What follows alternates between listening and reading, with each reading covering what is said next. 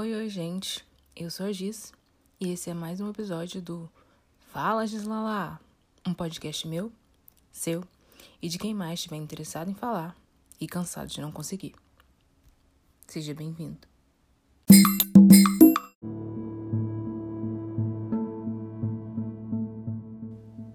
Primeiro de setembro, meia-noite 16, 2020. Eu sinto uma dor que parece existir há anos. Em instantes, me inunda os olhos d'água. Quantas gerações estão a chorar minhas lágrimas? Não consigo contar.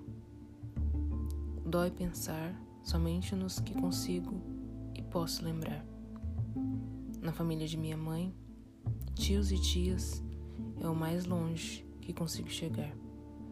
Ou melhor, agora somente tias deles, não sobrou um com história para contar. Foram todos levados, uns pela violência, outros pela dependência, mas todos pela negligência de um Estado que não se importa em como eu tenho estado, dilacerada, mutilada, açoitada. Arde quando escorre, mesmo que ninguém veja. O sangue, o suor, e também a lágrima. Como estancar, lavar ou enxugar gerações e gerações de sangue, suor e lágrima. Sangraram até morrer, suaram até desfalecer. Eu choro para não me perder.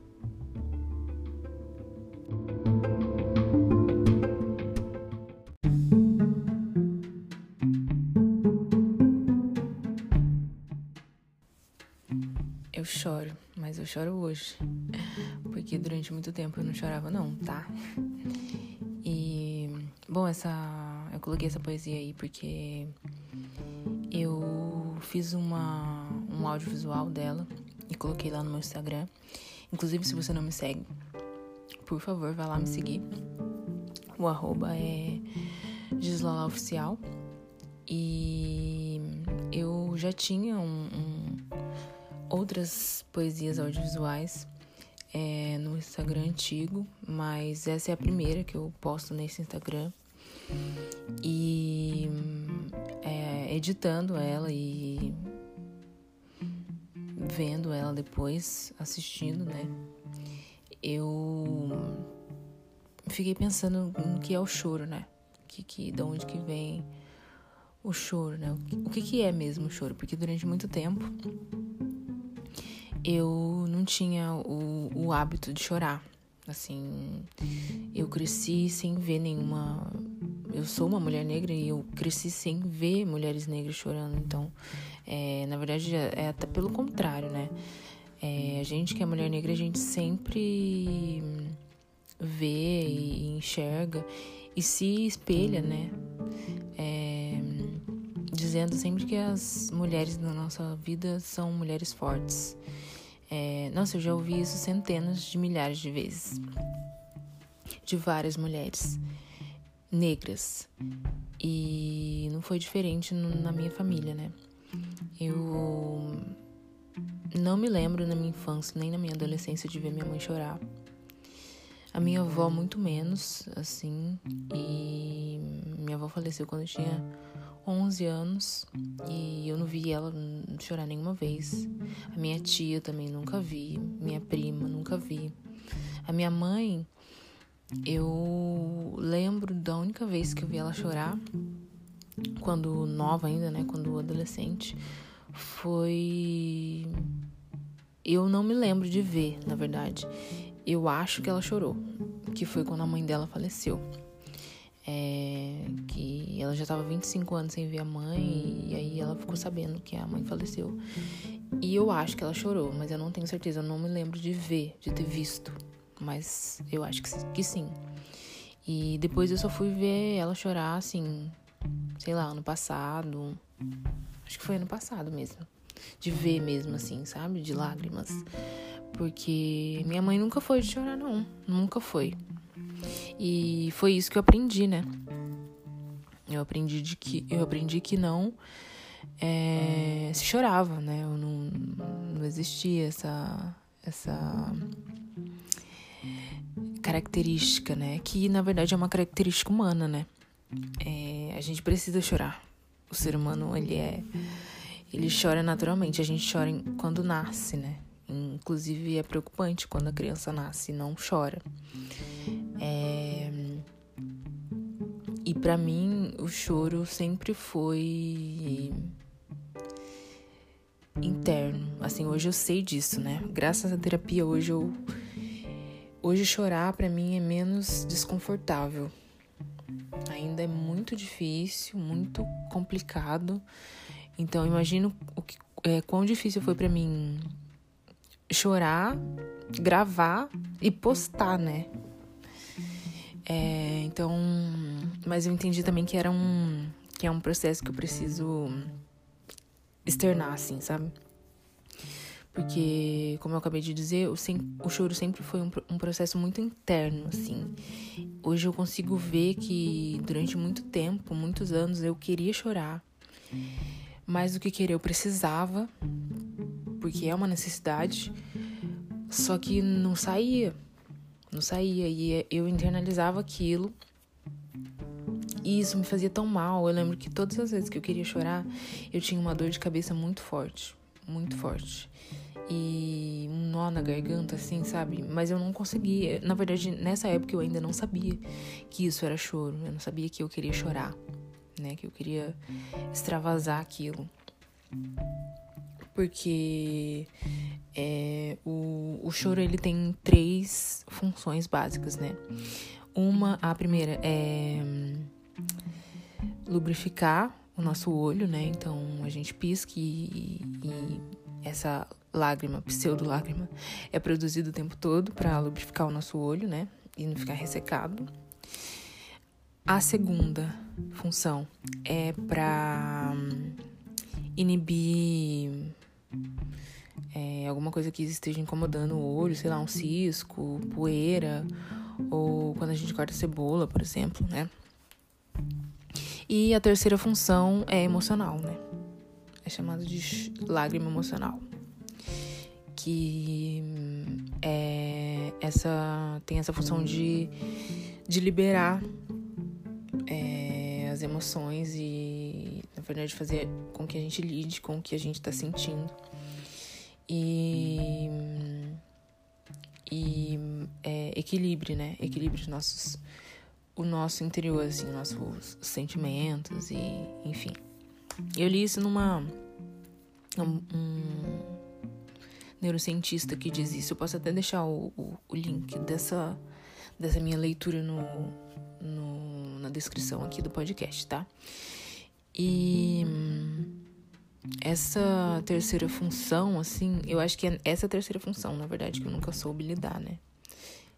Que também nesse mesmo é, nesse mesmo nessa minha mesma leitura eu aprendi que o choro também tem a função de dentro dessa função emocional de avisar que eu preciso de ajuda, né?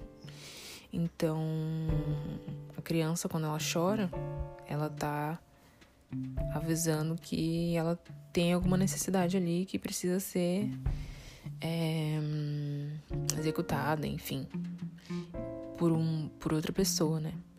E, enquanto eu tava lendo, eu fiquei pensando em como essa minha dificuldade de, de chorar e de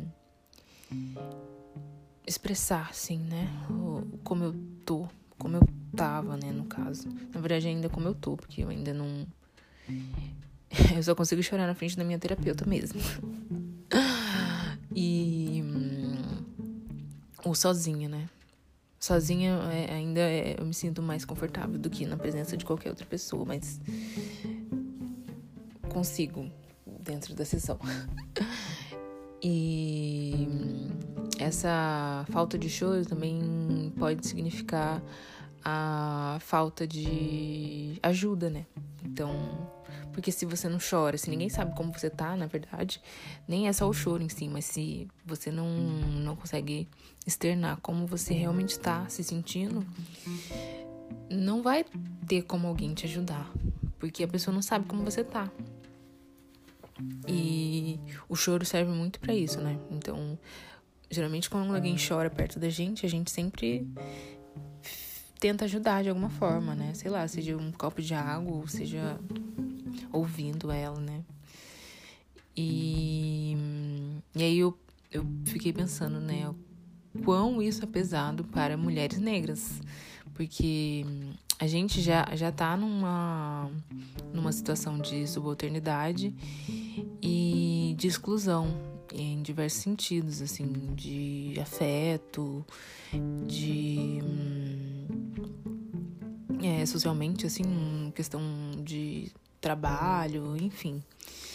É, e ainda nesse campo de não não poder ter ajuda assim. Eu falo de ajuda psicológica, né?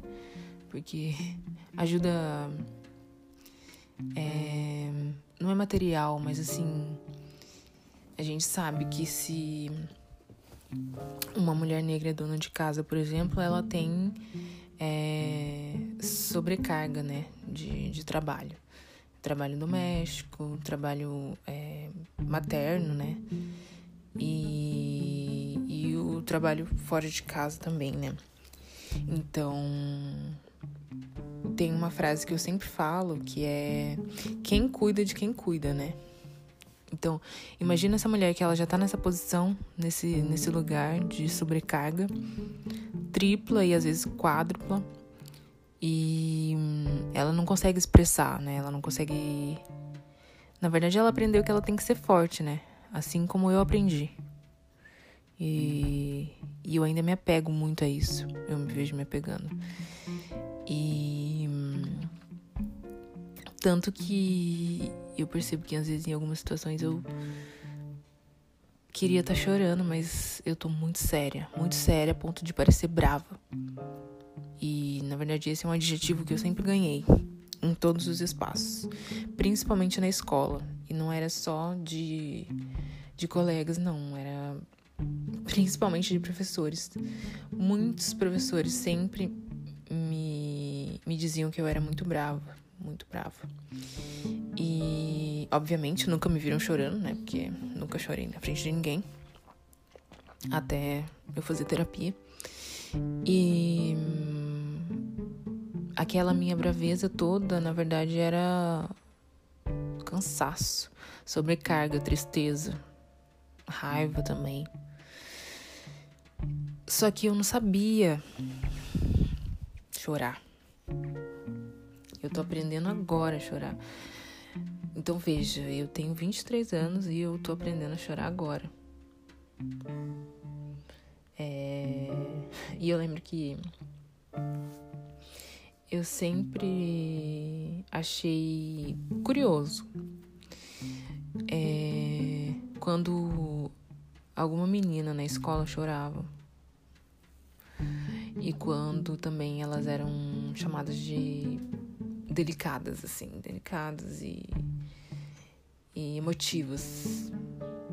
Ou até meninos também, mas mais as meninas, né? Porque não sei se era um, um, um desejo, né? E aí eu, não sei, achava curioso isso. Ou se era realmente um, um estranhamento, né? Porque para mim aquilo era completamente fora do normal. Era. Na verdade, não existia, né? Eu nunca vi.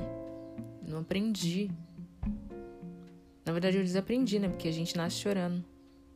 E a gente chora até certo momento. E depois a gente desaprende a chorar. Ou acha fútil, inútil. E na verdade, a, o choro ele tem um, uma utilidade no ser humano, né? como eu expliquei. E hoje eu eu ainda tenho muita dificuldade de, de chorar. E não é algo que eu considero natural em mim, assim, a forma como acontece. Eu hoje eu tenho que me dizer que. Chora, Gislaine. Chora, Gislala. Pode chorar. Não tem problema. Então, não sei, se você for. Se você também for uma mulher negra, aí desse outro lado, e assim como eu tiver aprendido que você não pode chorar, ou não deve chorar, ou que você deve ser forte, cara, você pode chorar. Você pode, você não só pode, como você deve chorar. Porque isso é uma necessidade humana. E como a gente tá, infelizmente, já acostumado a ser desumanizado a todo instante, eu acho que reivindicar a nossa humanidade é o ato mais revolucionário que a gente pode ter. Então chore. Chore o quanto for preciso. E quando for preciso. Porque forte a gente já é obrigado a ser. O tempo todo. Desde que a gente nasce. Mesmo chorando, a gente precisa ser forte. Então. Chore.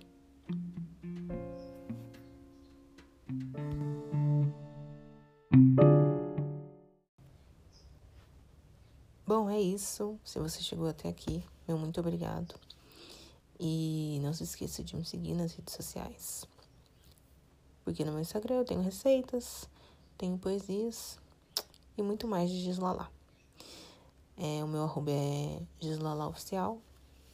E um beijo, um cheiro. Até o próximo episódio. Tchau!